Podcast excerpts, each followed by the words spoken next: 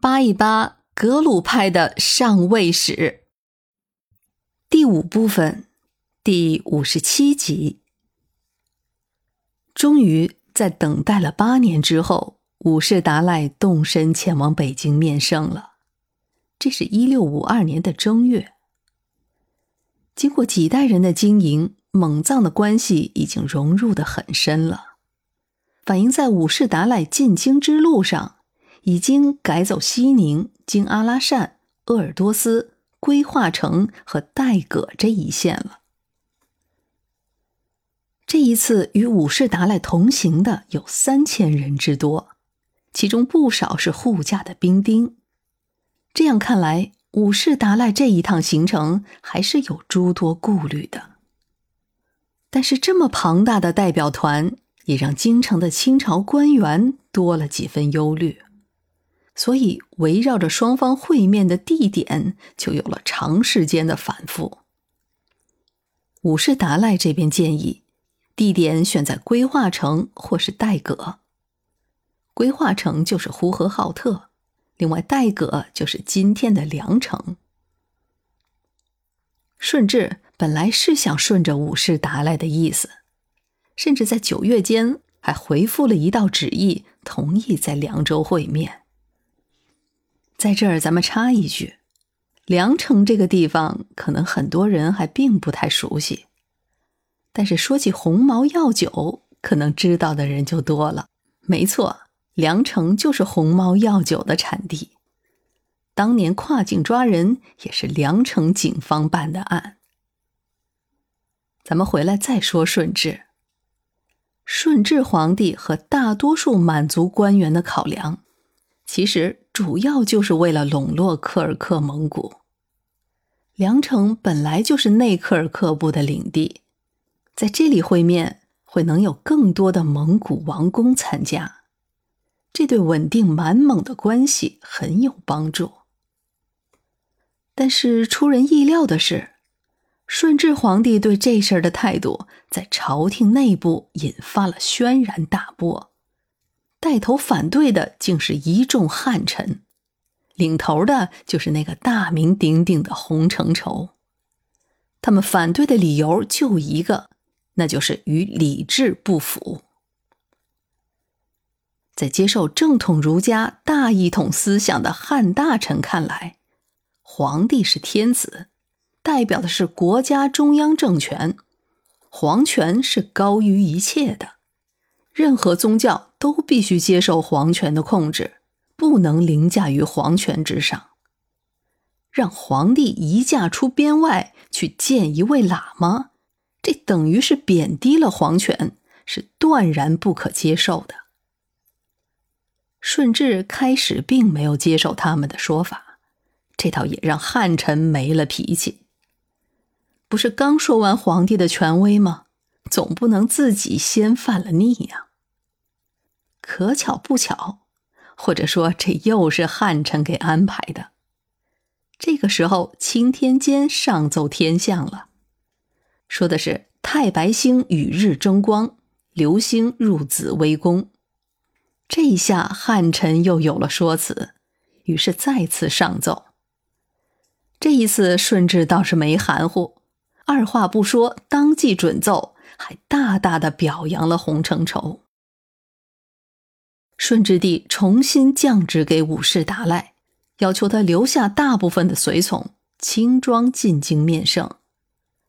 不过，皇帝还是派出了和硕承泽亲王硕塞前往内蒙迎请武士达赖。大家是不是以为这就算尘埃落定了？然而，并没有，还有一件事儿呢，那就是接见时的礼仪问题。大家都熟悉的乾隆年间，也就是一百四十年后，大英帝国的使者马格尔尼来给乾隆祝寿，而关于见面时的礼节问题，中英双方反复拉锯，差点儿都没能见了面。这一次与前面凉州会面和养华寺会面不同，五世达赖要拜会的可是大皇帝。这在之前是没有定制的，而且对未来也具有明确的标杆意味。最后商量的结果就是还是要折中，于是见面的地点就选在了南苑。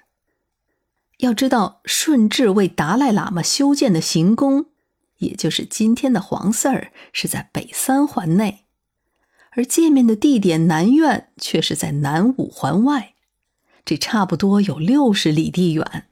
有大半天的路程了。五世达赖到京的时候已经是腊月十六了。南苑实际上是个围场，树木虽多，但是在那个时节，大多也是枝叶凋枯了。他没办法，躲开了皇宫，这才能将许多的礼仪给省略掉。另外，南苑是元代时所建的。也有一些特殊的象征意义。最后选在南苑，也是要营造一点不期而遇的概念，以化解掉一些免除繁琐礼仪的尴尬。我们可以想象到，以洪承畴为首的一众汉臣对接见地点的选择，肯定是极具心思的。不只是在清廷宫中的一部叫做《宫中杂档》一书中，还有武士达赖的自传中，关于双方的这第一次会面都有详细的描述，内容基本上也可以对应得上。武士达赖被引入南苑的围栏之内，在距离顺治四箭多远的地方下马步行，这也就是差不多六七百米的距离吧。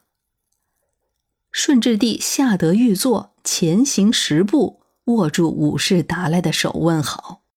之后，顺治帝重回御座，在侧旁为武士达赖设了一尊较低的座椅，然后传茶。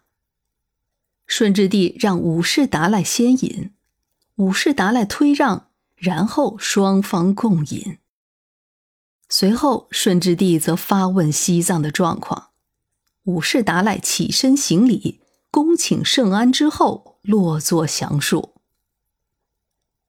在这里，我们比较详细的复述了当年顺治帝接见五世达赖的情形，也就是想说明一点，在这其中的确没有记录五世达赖行三拜九叩大礼，却有顺治帝离座相迎十步的举动。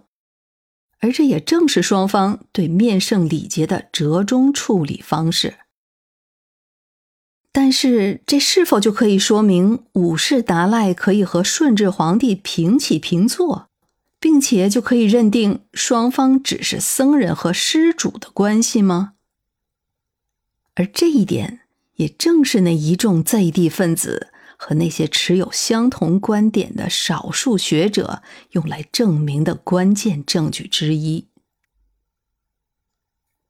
我们透过之前发生在西藏和蒙古的一段历史，又围绕接见武士达赖之前清廷内部的争执，如今再来看看这第一次会面的内容，应该可以有自己的判断了。在此也只能说。只是揪住这一个片段加以放大，也就只能说明少数人的心虚和混淆视听。